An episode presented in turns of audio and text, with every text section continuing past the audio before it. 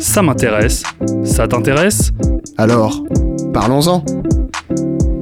Tous les derniers jeudis de chaque mois, de 19h à 20h sur le 103 FM de Radio Campus Angers.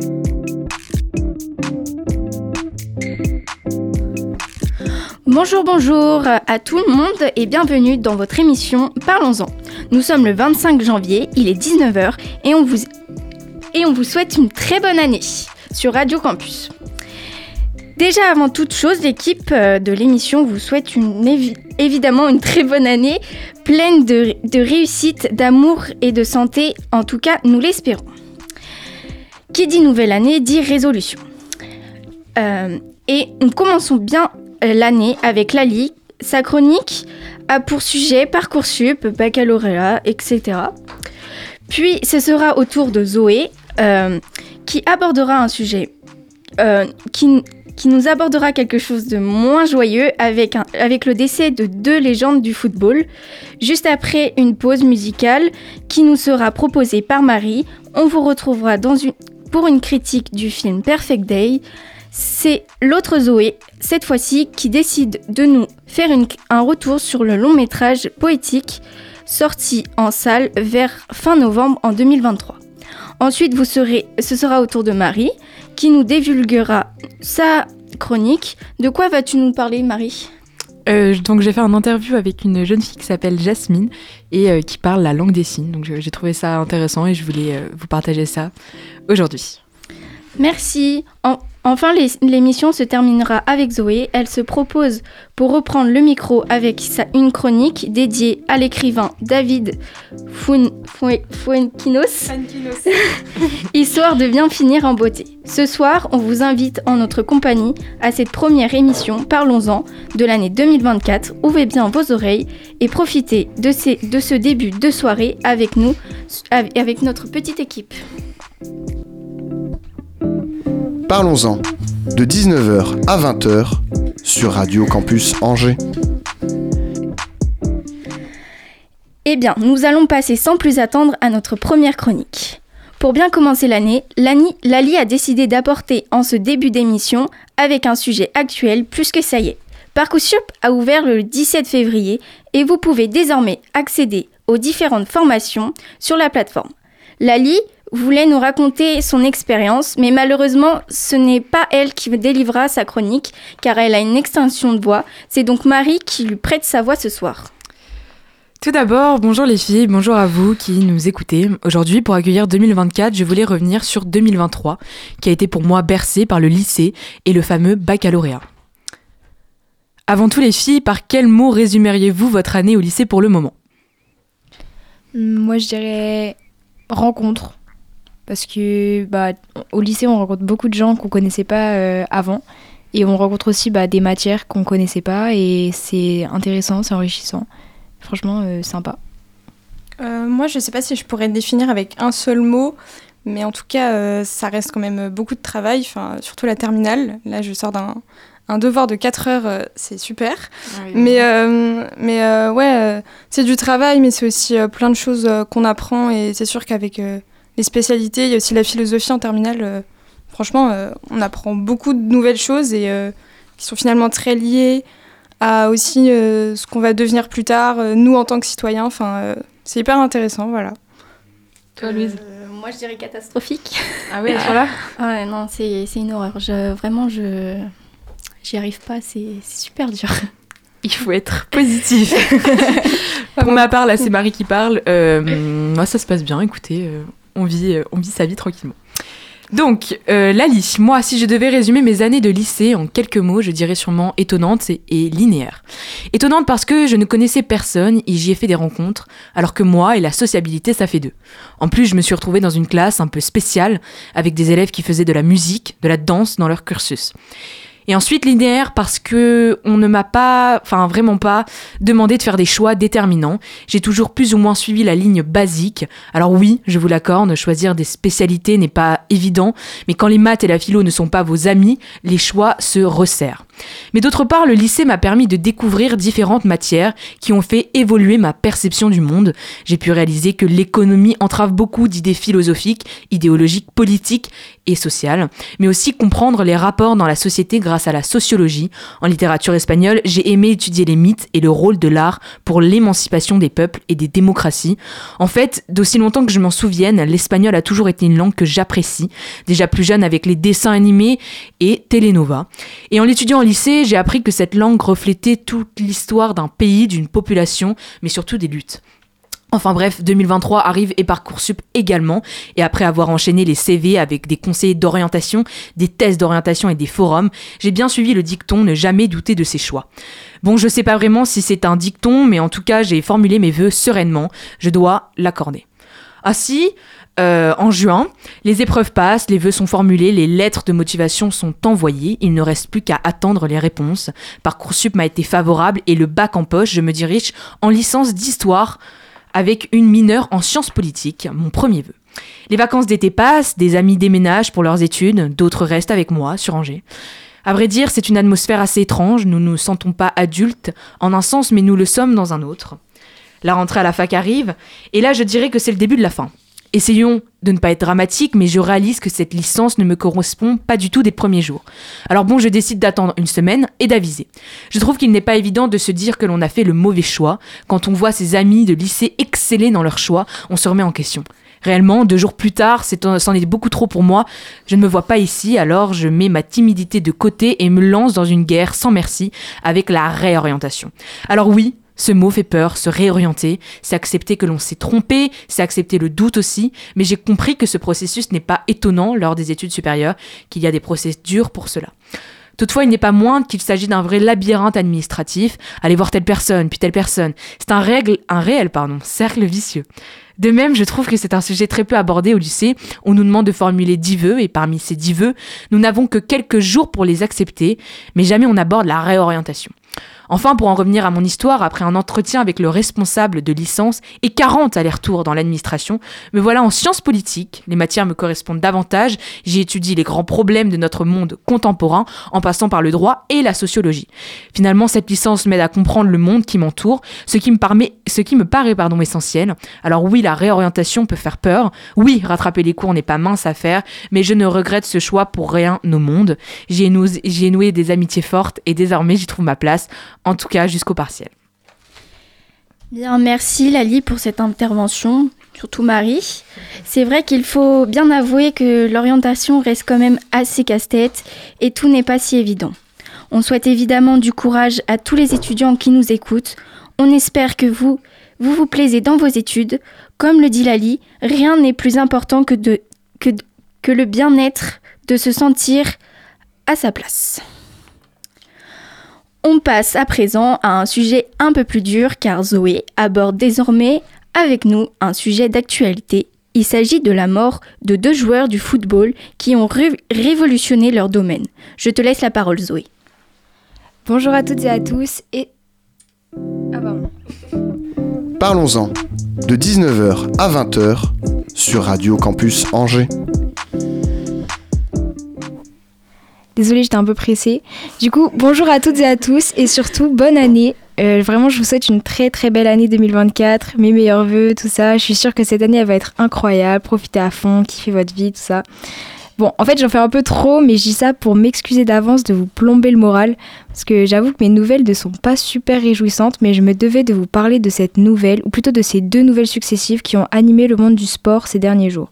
En effet, l'année 2024 a commencé depuis quoi? Une vingtaine de jours, et le monde du football a déjà perdu deux de ses plus grandes légendes. Ils étaient membres du groupe très fermé de vainqueurs de la Coupe du Monde en tant que joueurs, puis en tant qu'entraîneurs. Donc je vais commencer par Mario Zagallo qui est décédé le 5 janvier à l'âge de 92 ans. C'était le premier footballeur de l'histoire à avoir accompli cet exploit. Il était né le 9 août 1931 au Brésil et il a commencé sa carrière en 1948 avec le modeste club América de Rio de Janeiro. En 1958 et en 62, il remporte successivement la première et la deuxième Coupe du Monde de son pays, le Brésil, aux côtés de prodiges comme Pelé et Garinca. Auréolé de cette gloire, Zagallo y continue sa carrière d'ailier gauche, habile, intelligent et travailleur dans différents clubs brésiliens comme Fluminense ou Botafogo. C'est d'ailleurs dans ce dernier club qu'il achève sa carrière de joueur et commence celle d'entraîneur. Dès sa première année sur le banc, il remporte le titre de champion de l'État de Rio de Janeiro. Et ce n'est que le début d'une reconversion pleine de succès qu'il verra remporter euh, seulement 21 trophées, dont deux Coupes du Monde en 1970 et 1994. Son surnom de professeur et sa place au classement des meilleurs entraîneurs de l'histoire du football en 2013 montrent son talent et le respect que lui ont accordé ses pairs. À l'annonce de sa mort, le président brésilien Lula a décrété un deuil national de trois jours et les hommages de grands acteurs du foot ont afflué.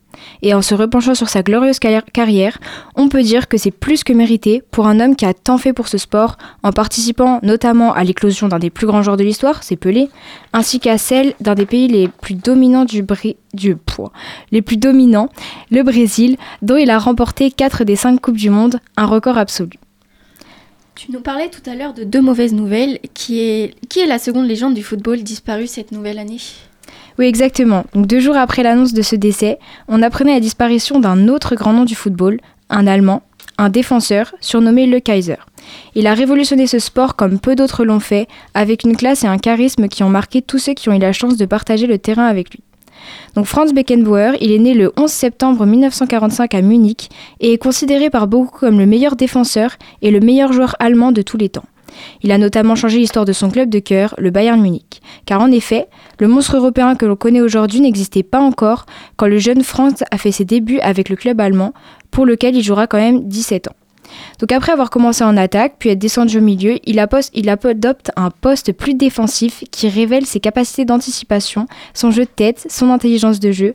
Oui, j'ai bien dit intelligence car prenant à contre-pied l'image que l'on a des défenseurs centraux qui sont rugueux, qui sont agressifs, bourrins, Beckenbauer, il va tout simplement inventer un nouveau poste, celui de libéraux. Donc positionné très bas sur le terrain, en dernier rempart, il devient un meneur de jeu reculé et met à profit ses qualités techniques au-dessus de la moyenne pour être la base de relance de son équipe. Ces termes techniques ne vous parlent peut-être pas, mais en gros, je traduis pour les moins connaisseurs, c'était un génie du football. À l'annonce de sa mort le 7 janvier, euh, l'annonce de sa mort a aussi provoqué une pluie d'hommages de la part de gens comme Zidane, comme Platini, Ribéry ou encore Lionel Messi. Sa classe, son talent, son courage ont marqué sa génération et l'histoire du foot, lui permettant de s'asseoir à la table des meilleurs joueurs que l'on ait jamais vu évoluer et certainement le meilleur à son poste. Est-ce que l'on retrouve des points communs dans la carrière respective de ces deux grands joueurs? Euh, oui, effectivement. Euh, bah, du coup, j'en venais désormais à son rapport avec euh, Mario Zagallo que j'ai évoqué il y a quelques instants.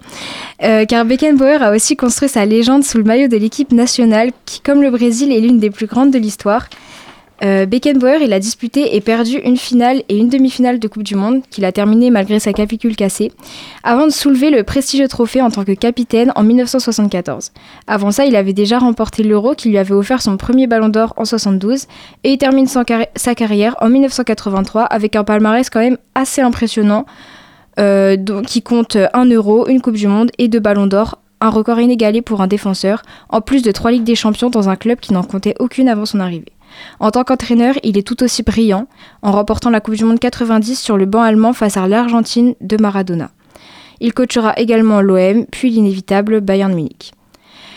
Comme Mario Zagallo l'a fait avec le Brésil, il a lancé une ère de domination de son pays sur le plan du club, le Bayern, mais surtout sur le plan national avec le célèbre proverbe Le football se joue à 11 et bah à la fin, c'est l'Allemagne qui gagne. Comme Zagallo, il a reçu les condoléances des plus grands et surtout comme Zagallo, il faisait partie du club des trois, les trois seules personnes au monde à avoir remporté une Coupe du Monde en tant que joueur et en tant qu'entraîneur. Le troisième de la liste, c'est un certain Didier Deschamps, et vu ce que 2024 a réservé à Mario et France, je pense que notre DD national ferait mieux de rester bien caché chez lui. Eh bien, merci beaucoup Zoé pour cette chronique très complète sur ces personnages légendaires qu'ont été Mario Zagallo et Franz, Franz Beck Power, pardon. Ils s'inscrivent évidemment dans l'histoire du foot et du sport et, ils, resteront encore longtemps dans nos mémoires pour leurs accomplissements. Parlons-en, de 19h à 20h sur Radio Campus Angers. Et bien maintenant, on vous laisse pendant un petit moment pour la pause musicale. Nous reviendrons dans quelques minutes, alors restez connectés avec Parlons-en sur Radio Campus Angers. A tout de suite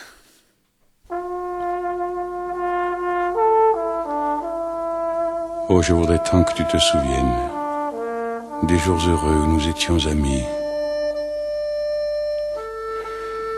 En ce temps-là, la vie était plus belle et le soleil plus brûlant qu'aujourd'hui. Les feuilles mortes se ramassent à la pelle, tu vois, je n'ai pas oublié. Les feuilles mortes se ramassent à la pelle, les souvenirs et les regrets aussi. Et le vent du nord les emporte dans la nuit froide de l'oubli. Tu vois, je n'ai pas oublié la chanson que tu me chantais. C'est une chanson qui nous ressemble. Toi, tu m'aimais et je t'aimais. Nous vivions tous les deux ensemble. Toi qui m'aimais, moi qui t'aimais. Mais la vie sépare ceux qui s'aiment tout doucement, sans faire de bruit.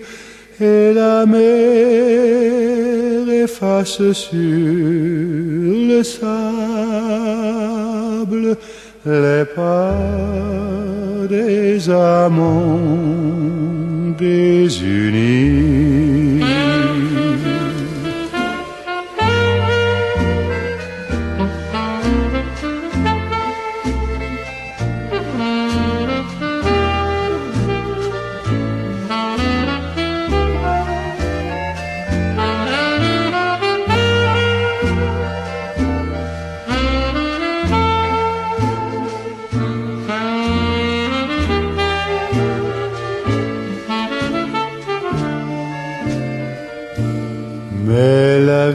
Vie sépare ceux qui s'aiment tout doucement,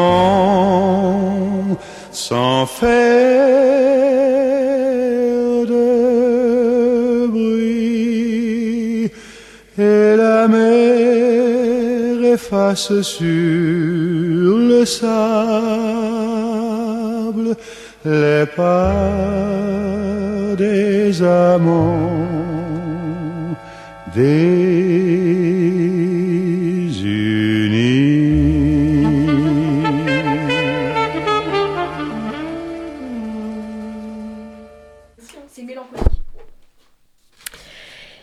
retour sur Parlons-en. Vous venez d'écouter Les Feuilles Mortes, interprétées par l'artiste Yves Montand. Mais je vous laisse Marie nous en parler un peu plus en détail avant de continuer, puisque c'est elle qui s'est chargée de la programmation musicale ce soir. Bah, écoutez, pas grand chose à dire euh, sur cette musique, euh, si ce n'est qu'elle me plaît, euh, elle me plaît beaucoup. Euh, c'est une musique que j'écoutais beaucoup quand j'étais petite avec mes parents. Euh, on allait en Bretagne souvent et on l'écoutait sur la route, donc c'est euh, vraiment une musique qui me qui me refait penser à ces bons souvenirs. Et je suis un peu nostalgique quand je l'écoute. Et puis elle est belle, tout simplement. Yves Montand, c'est des beaux textes, des belles paroles, euh, des beaux airs. C'est c'est magnifique, c'est beau et ça me plaît beaucoup. Voilà, c'est tout ce que j'ai à dire là-dessus. Merci. Parlons-en, de 19h à 20h sur Radio Campus Angers. Zoé, tu reviens avec nous aujourd'hui sur un film que tu as bien apprécié. Entre Japon, nature et rencontres, tu nous partages ta critique sur cette fiction, bien particulière qui se distingue de son côté très calme et apaisant. Je te laisse la parole dès maintenant. Et oui, effectivement, je tenais à revenir sur ce film que j'ai eu l'occasion de voir au cinéma vers euh, début décembre. J'avais une sorte de feeling qui me disait que c'était bien, alors dès que j'ai pu aller en salle, euh, j'ai pas hésité. Mais euh, pour faire en sorte de bien contextualiser les choses, je, commencerai par une petite présentation de ce qu'est le film, alors euh, un petit retour en arrière s'impose. Il est donc sorti en salle le 29 novembre 2023. J'aurais aimé pouvoir vous en parler un peu plus tôt en décembre, mais c'était moi qui étais aux commandes de l'émission, donc euh, c'était pas possible. Enfin bref, euh, il me semble qu'il reste encore quelques jours au cas de son coup, alors si vous avez l'opportunité et la curiosité d'aller au cinéma voir ce film cette semaine ou la semaine prochaine, n'hésitez pas. Ainsi, vous découvrirez une fiction réalisée par Wim Wenders, qui est un réalisateur-producteur scénariste et photographe d'origine allemande. Et pourtant, le tournage ne se, passe pas en Allemagne, mais au Japon. Wenders avait cette volonté de mettre en avant toute cette culture et honnêtement, euh, je comprends. Et déjà, rien que pour ça, j'étais très curieuse de voir le rendu, de découvrir la manière dont la caméra allait capturer les décors de ces villes japonaises, ces jardins ou ces temples. D'ailleurs, j'y pense là, mais en parlant de Japon, je vous recommande vraiment de visionner sur YouTube un court métrage que Cyprien avait publié sur sa chaîne il y a maintenant quelques années. Ce mini-film de 20 minutes s'appelle Minori et ça mêle le Japon, sa culture du manga, ainsi que les langues du français et du japonais. C'est très joliment mis en musique et la deuxième partie de l'histoire est sortie un peu plus récemment, il y a quelques mois, donc euh, foncez. Pour en revenir à notre Perfect Days, ce qui va pouvoir surprendre un peu à première vue, c'est que le film aura pour point central ici non pas le manga, mais les toilettes. Et oui, car vous ne devez pas être sans savoir, bah ouais, que euh, en fait le Japon c'est un pays qui est très au point sur l'hygiène et la propreté et ça se reflète euh, beaucoup sur l'entretien des espaces publics. Et donc, euh, d'après les mots de Wim Wenders, il voulait mettre en lumière, je cite, l'essence d'une culture japonaise accueillante dans laquelle les toilettes jouent un rôle tout à fait différent de notre propre vision occidentale de l'assainissement. Voilà. Et donc, à ce moment-là, vous devez vous demander comment le réalisateur a-t-il bien pu introduire cet élément de décor dans son scénario? Comment ça se fait qu'il soit euh, aussi important dans le dans l'histoire Eh bien, il faut savoir que le personnage principal, Hirayama, est un employé des toilettes publiques à Tokyo. Mais évidemment, ça parle pas que de ça, c'est pas l'unique facette qu'on voit de cet homme. Au-delà de cette activité dans laquelle il est pourtant très investi et méticuleux, Hirayama est un cinquantenaire plutôt silencieux qui vit seul dans son petit appartement. Et euh, en fait, nous allons suivre sa routine quotidienne, lui qui dédie son temps libre à sa passion pour la musique, la culture des plantes, la photographie et la littérature. C'est finalement un film très poétique, contemplatif sur les simplicités du quotidien, J'avoue, ça ne plairait peut-être pas à tout le monde, étant donné la dimension très calme et même parfois silencieuse, puisque certaines scènes n'ont pas de dialogue. Mais bon, voilà, ça change de ce qu'on peut avoir l'habitude de voir, et c'est justement ça que j'ai beaucoup apprécié. D'après moi, c'est un film qui nous offre une réflexion assez singulière sur le temps qui passe, le moment présent, ou encore sur la solitude et les rencontres inattendues qui peuvent nous attendre et nous changer, alors même que l'on s'attendait à avoir tout prévu de notre journée. Et donc je finirai avec un commentaire sur la bande-son de ce film qui est franchement très belle. Lorsque Hirayama prend sa voiture pour son trajet habituel sur les routes de Tokyo, il sélectionne une cassette et on peut profiter avec lui d'une sélection de musique des années 60. Lou Reed, Nina Simone avec Feeling Good et les mythiques Rolling Stones. Une place importante est apportée à la musique, mais aussi à d'autres formes d'art telles que la photographie à l'argentique, et franchement, c'était très chouette. C'est donc un film à voir, rien que pour la performance que livre l'acteur Koji Yakusho, qui a été récompensé au dernier festival de Cannes par le prix d'interprétation masculine. Je te remercie pour cette interview de ce film, Zoé. C'était un film Perfect Day, et si vous êtes convaincu, n'hésitez pas à le voir en salle de cinéma, tant qu'il est encore à l'affiche. Parlons-en, de 19h à 20h sur Radio Campus Angers. Je vais à présent donner la parole à Marie qui va nous parler de sa rencontre avec Jasmine et particulièrement au sujet de la sourdité. Chers auditeurs, bonsoir. Donc euh, je voulais pas souhaiter euh, déjà mes bonnes années J'espère qu'elle sera euh, bah, bonne pour vous du coup. Je vais vous raconter ma rencontre avec une belle personne qui s'appelle Jasmine et que j'ai eu l'opportunité d'interviewer récemment.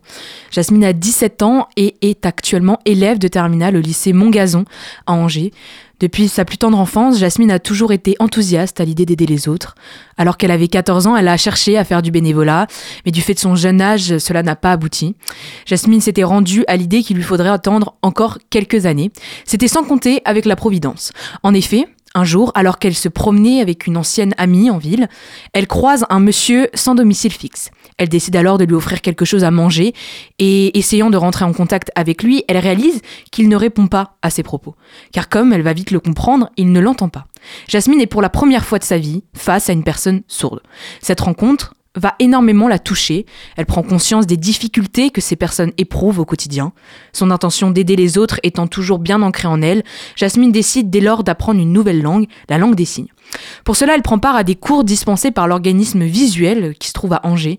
Et alors, que tout cela représente un coût important, ses parents la soutiennent d'ailleurs, elle va suivre jusqu'à six semaines de formation dispensée par des personnes totalement sourdes. Les premiers cours se sont montrés très difficiles, me disait-elle, car il fallait tout le temps rester concentré sur les visages, être très expressive et ne pas parler. Jasmine a eu quelques difficultés au cours d'exercices de pratique des émotions. Elle me disait par exemple qu'elle a mis un temps fou à pouvoir exprimer la tristesse, que c'était particulièrement difficile pour elle. Au cours de notre entretien, Jasmine m'a expliqué que pour elle, la langue des signes était bien une langue comme les autres avec sa propre grammaire et qui plus est différente d'un pays à l'autre. Un grec ne comprend pas un français. Voilà. Euh, ce qui ne rend pas l'apprentissage facile, bien sûr. Jasmine, pardon, a insisté également sur le fait que c'est une langue particulièrement expressive. En septembre 2023, alors que Jasmine a 17 ans et rentre en terminale, elle décide avec l'accord de son établissement scolaire de créer un atelier hebdomadaire d'apprentissage de la langue des signes à l'attention des collégiens. Depuis, une quinzaine d'élèves se retrouvent chaque semaine pour étudier avec elle et montrent une assiduité à toute épreuve. Les résultats de cet apprentissage dépassent tous les espoirs de Jasmine. Ces jeunes vont évidemment pouvoir communiquer avec des personnes sourdes ou malentendantes, mais au-delà de cela, l'apprentissage semble bénéficier directement à chacun des participants. En effet, là où certains se montraient timides, ils gagnent en assurance. Là où d'autres avaient du mal à s'exprimer, ils sont capables, en signant, de transmettre toutes sortes d'émotions. Pour atteindre ce résultat, Jasmine donne beaucoup, beaucoup, beaucoup d'elle-même, d'elle-même pardon, et de son temps. Elle doit ainsi accorder environ 2h30, 3 heures même de préparation pour chaque cours de 30 minutes seulement. Elle découvre aussi à travers cette expérience le métier d'enseignant et a ainsi pu développer de nouvelles compétences telles que la patience, l'autorité aussi, alors qu'il y a peu de différence d'âge entre elle et ses élèves. Cela n'a pas toujours été facile pour elle qui au début a douté de sa légitimité à enseigner cette langue. Cette, activité lui a également permis de rencontrer des personnes confrontées directement ou indirectement à la surdité. En France d'ailleurs, on estime qu'aujourd'hui, il y a pardon, à peu près 7 millions de personnes euh, sourds ou malentendants. Plus de 1000 enfants naissent sourds chaque année. Il est donc fondamental de pouvoir aider les personnes atteintes de surdité depuis le plus jeune âge, mais aussi ceux qui, au cours de leur vie, perdront progressivement l'audition. Partout en France, il existe des associations pour accompagner les personnes sourdes ou malentendantes, et cela même s'il reste encore beaucoup de progrès à faire. C'est ainsi que je termine ma chronique. Merci de m'avoir écouté, et un grand merci à Jasmine qui m'a permis de découvrir cette euh, superbe langue. Eh bien, merci à toi Marie pour cette euh, chronique très intéressante. Parlons-en, de 19h à 20h sur Radio Campus Angers. Il est temps de faire une petite pause musicale. On revient dans un instant. Bonne écoute sur les bonnes ondes du 103 FM.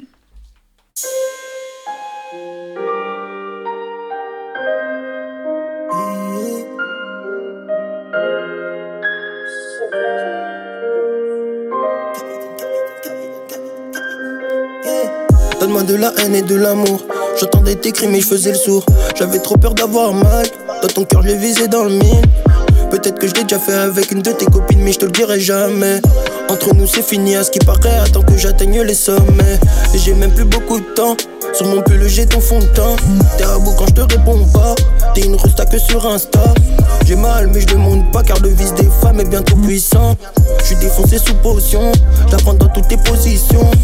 J'avoue, j'ai foutu la demeure grave. Donc tous tes sentiments font la grève. Je cogite, me défonce, je fume la frappe. La vérité, c'est que j'étais pas prêt. Et puis tout ça, pour soigner mes blessures.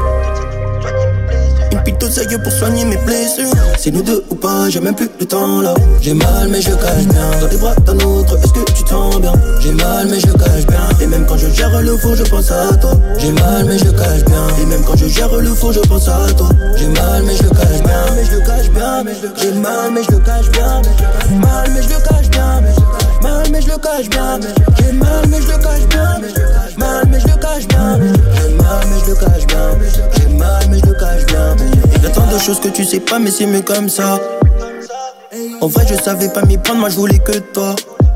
Tu veux qu'il y ait la distance entre nous. Pourtant, tu sais que c'est dangerous. Je suis sur le rein, tes bébés pas de pause. Et rien qu'on bosse pour être les bases. Je sais que t'as beaucoup pris sur toi, mais ne compte pas sur moi pour revenir après. Maintenant, c'est chacun pour soi, donc je garde mon seum, je peux plus reculer. Beaucoup d'argent, ça l'empilé. C'est les clés de ton cœur que j'ai. C'est les clés de ton cœur que j'ai. Je sais que j'ai commis beaucoup de dégâts. J'avoue, j'ai foutu la demeure grave. Donc tous tes sentiments font la grève. Je cogite, je me défends, je fume la vape. La vérité, c'est que j'étais pas prêt. Une putain de pour soigner mes blessures. Pito sérieux pour soigner mes blessures. C'est nous deux ou pas, j'ai même plus le temps là. J'ai mal, mais je le cache bien. Dans tes bras d'un autre, est-ce que tu sens bien J'ai mal, mais je le cache bien. Et même quand je gère le four, je pense à toi. J'ai mal, mais je le cache bien. Et même quand je gère le four, je pense à toi. J'ai mal, mais je le cache bien. Mais je le cache bien. J'ai mal, mais je le cache bien. Mal, mais je le cache bien. Mal, mais je le cache bien. J'ai mal, mais je le cache bien. Mal, mais je le cache bien. J'ai mal, mais je le cache bien. Mal, mais je cache bien. Et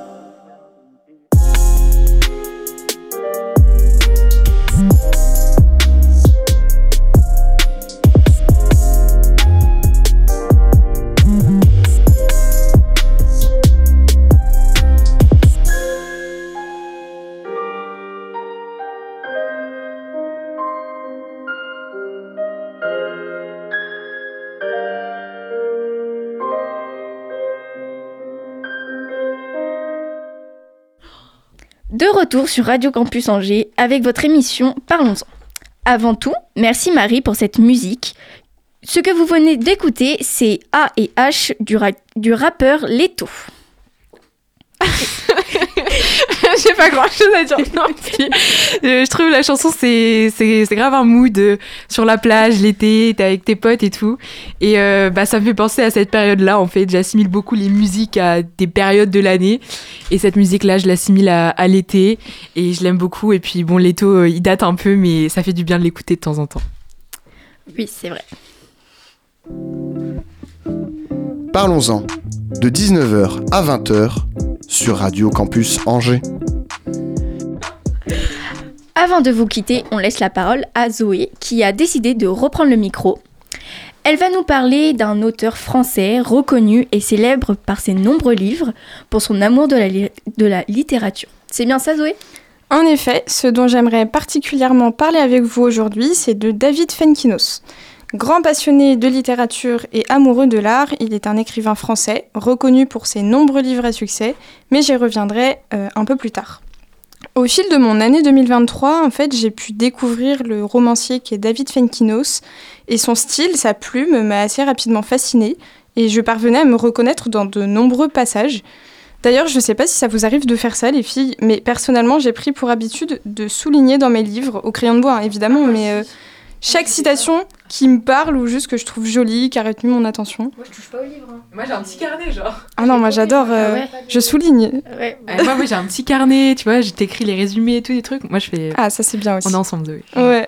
Donc euh, voilà, je peux vous affirmer que si c'est un Fenkinos, des passages soulignés, il y en a quasiment à toutes les pages, qu'il s'agisse d'une simple expression, d'un mot plutôt original, jusqu'à parfois un paragraphe entier, parce que ça sonne bien.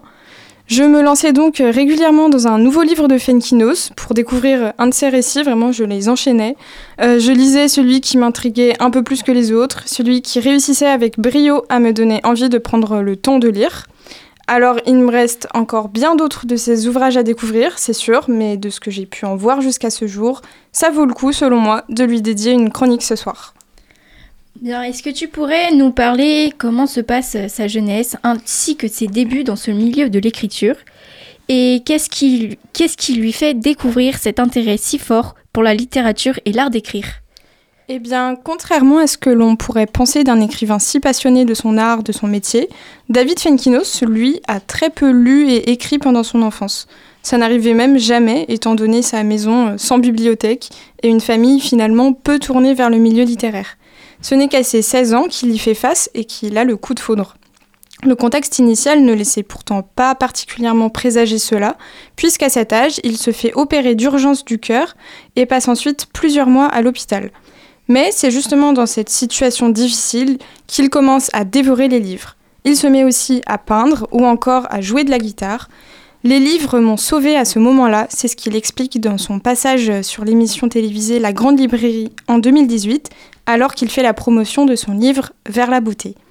Finalement, il a gardé de cette expérience une pulsion de vie, une force qu'il a voulu retranscrire par la suite lorsqu'il a fait de l'écriture sa vocation. Et euh, en ce qui concerne ses débuts, il étudie donc les lettres à la Sorbonne et en parallèle, il apprend la musique dans une école de jazz, ce qui l'amènera à exercer le métier de professeur de guitare. Il ira même jusqu'à vouloir monter un groupe de musique, mais n'y parviendra pas et se tournera alors pour de bon vers l'écriture. En quoi cet écrivain est si reconnu dans son milieu? Qu'est-ce qui fait de son succès et sa popularité finalement? Avant toute chose, il faut savoir que c'est un auteur qui se place parmi les 5 plus gros vendeurs de romans en 2016, selon euh, Le Figaro. Il est en effet un grand nom de la littérature française, au même titre que Marc Lévy ou Guillaume Musso. Donc euh, c'est énorme. C'est donc un écrivain que vous ne retrouverez pas uniquement en France. Il est aussi présent à l'étranger puisque ses œuvres sont traduites dans une quarantaine de langues. Il compte aujourd'hui 19 romans et 5 nouvelles à son actif depuis le début de sa carrière en 2002 avec la publication de L'inversion de l'idiotie jusqu'à aujourd'hui en 2024. Et oui, parce que l'édition Gallimard de son tout dernier roman La vie heureuse est disponible dans les rayons de vos librairies préférées en ce moment depuis le 4 janvier 2024. Dès le premier roman dévoilé au public, David Fenkinos attire déjà les regards. Il reçoit le prix littéraire François Mauriac pour Inversion de l'idiotie, puis le prix Roger Nimier pour son second roman Le potentiel érotique de ma femme, publié deux années plus tard. Mais c'est en 2019 que sa renommée et sa popularité décollent véritablement. Il connaît un premier temps fort grâce à La délicatesse, qui est, je pense, le livre à lire de Fenkinos si vous ne le connaissez pas. Ce dernier sera d'ailleurs euh, adapté en film en 2011 par David lui-même, accompagné de son frère Stéphane, un réalisateur et directeur de casting. L'adaptation met en scène cette comédie romantique avec les très bons acteurs que sont Audrey Tautou et François Damiens. Le film rencontre son public en France et il sera même nommé deux fois au César. Son deuxième grand succès arrive en 2014 avec Charlotte, qui retrace la vie de Charlotte Salomon, une peintre allemande juive qui a vécu dans un contexte de Seconde Guerre mondiale et de Shoah. Un récit difficile, mais pourtant très beau, dans lequel Fenkinos fait part de son admiration pour l'artiste. Le roman est récompensé de trois prix, le Goncourt des lycéens, le Choix Goncourt de la Pologne, ainsi que le Renaudot. Il s'agit pour l'écrivain d'un moment qu'il considère comme étant le plus important de sa vie littéraire. En dehors de Charlotte, David Fenkinos, c'est ça? Oui, c'est ça. Euh, écrit de la fiction. Quelles thématiques euh, sont alors abordées dans ses récits? Ce qui est au centre de son œuvre est avant tout cette idée de reconstruction. On suit la quête de soi et d'identité du personnage principal.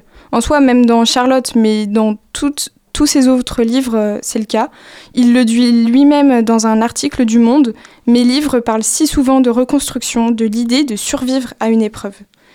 Et dans cette reconquête, Fenkinos nous fait part de l'importance et même de la nécessité de la création pour se retrouver et aussi guérir. Tout comme ça a été le cas pour lui dans son adolescence, l'art et la culture sont de véritables pansements qui apaisent ses personnages on retrouve toujours dans ses écrits une certaine sensibilité à la littérature, la peinture, la musique. Il y a plein de références et c'est de tout ce qui relève euh, de ces domaines-là. Il le résume en un mot, la beauté. Enfin, il y a beaucoup d'humour. Il a un style d'écriture qui passe par une approche ironique, parfois très cynique de la situation qu'il décrit. Et c'est vraiment euh, très... Ça a un effet très naturel. Et donc, euh, c'est une véritable réinvention décalée du réel. Je vous conseille alors, sans hésitation, la lecture des livres de ce grand écrivain, si vous ne le connaissiez pas. Pour ma part, c'est une bonne partie de son œuvre que j'ai pu découvrir au cours de ces derniers mois, et je ressens à chacune de mes lectures cette même impression de sécurité, et malgré des sujets qui peuvent parfois être très très durs, il amène toujours de la douceur. Autant vous dire que quand il m'arrive d'apercevoir dans les mains de quelqu'un une page de couverture qui indique Fenkinos, ça me fait étrangement plaisir, comme si j'étais en quelque sorte fière de reconnaître ce que j'apprécie dans les mains d'un autre. Eh bien, merci Zoé, c'était très intéressant d'avoir partagé toutes ces informations. Même si c'est pas le type de livre que je lis, j'ai bien aimé en savoir plus sur cet écrivain. Et vous, qu'est-ce que vous en pensez les filles? Et quel type de livre vous lisez? Euh, moi, je lis de tout, vraiment de tout. En ce moment, je lis euh, Kafka, Lettre au père, c'est pas mal aussi.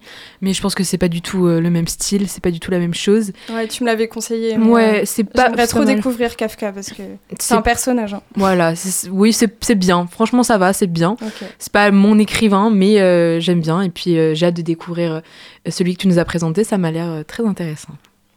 Bah moi justement j'avais envie de découvrir Fuenquinos donc euh, pourquoi pas commencer. J'avais déjà lu euh, un de ses livres et puis la délicatesse ça me tente pas mal donc je vais essayer. Puis sinon en ce moment bah même moi je lis de tout vraiment c'est hyper euh, j'aime bien lire donc euh, je lis un peu tout. Et en ce moment je lis euh, Ken Follett je sais pas si vous voyez c'est des pavés de ouf qui parlent de en gros ça parle de tout le siècle à peu près euh, du 20e siècle en gros. Et c'est en fait c'est pas du tout un roman d'histoire c'est vraiment un roman d'aventure et c'est hyper intéressant. Mais c'est énorme par contre. C'est de la fiction? Ouais c'est de la fiction c'est super bien vraiment Ouais. je le conseille. Ok. Toi, Louise? Oh là, euh, bah moi, euh, c'est pas très euh, scientifique. hein. Moi, je, je lis la romance, notamment la new romance. Donc euh, oui, effectivement, moi, je suis pas du tout. euh, Enfin, je, je, je lis que ça, donc euh, Vraiment à ouais. l'eau de rose. Ouais, vraiment, vraiment, ouais. Euh, je sais plus. Enfin, c'était un livre d'Emma Green. C'est Ah, si, oui, je vois- je vois ouais, je sais plus, mais ouais. c'est pas des trucs genre euh, Colin Hoover, tout ça Ouais, ouais, Ah, ouais, ouais. je vois, je vois, je vois. C'est pas mal, c'est pas très, très Non. littéraire, mais vas-y, ouais. Sympa. oui, pourquoi pas. allez. Voilà, voilà, c'est déjà la fin de l'émission. Merci de votre écoute. On se quitte avec le titre Your Song, musique composée par Elton John, qui clôture notre émission de ce mois de janvier. On se retrouve évidemment dans un mois pour une prochaine. Restez à l'affût. Bonne soirée. C'était. Parlons-en sur Radio Campus. Bonne soirée. Salut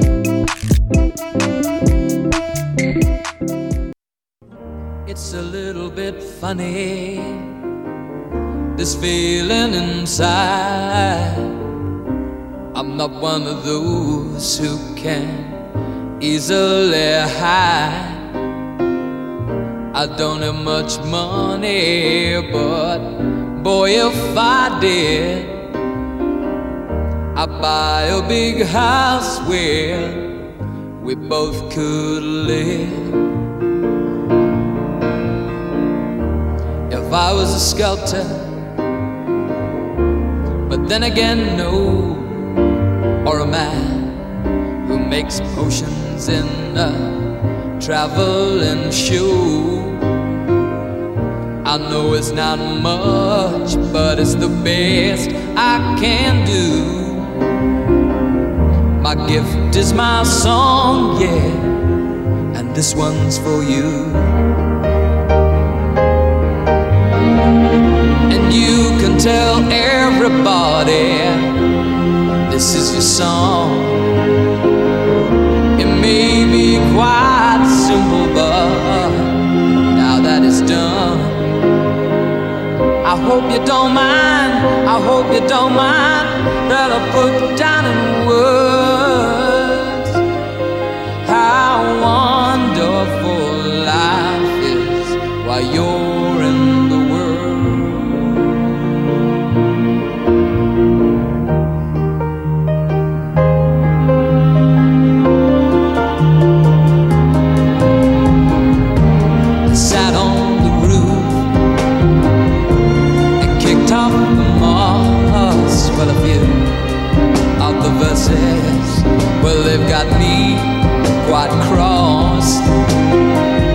the sun's been quite kind while I wrote this song.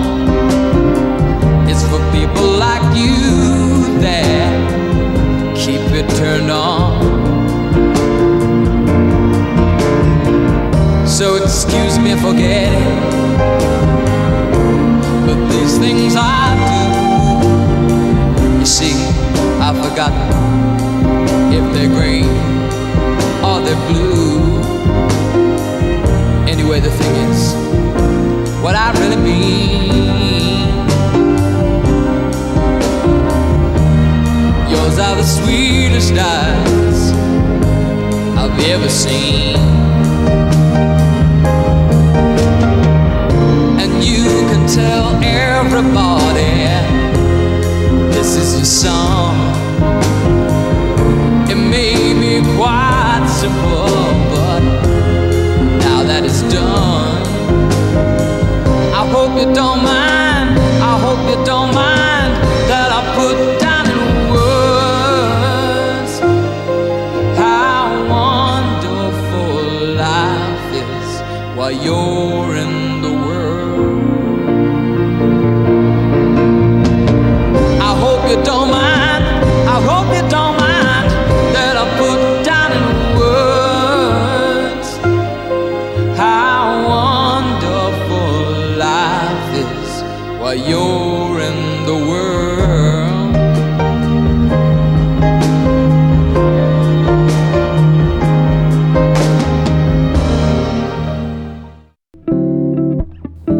Retrouvez l'émission sur le www.radiocampusangers.com et sur toutes les plateformes de podcast.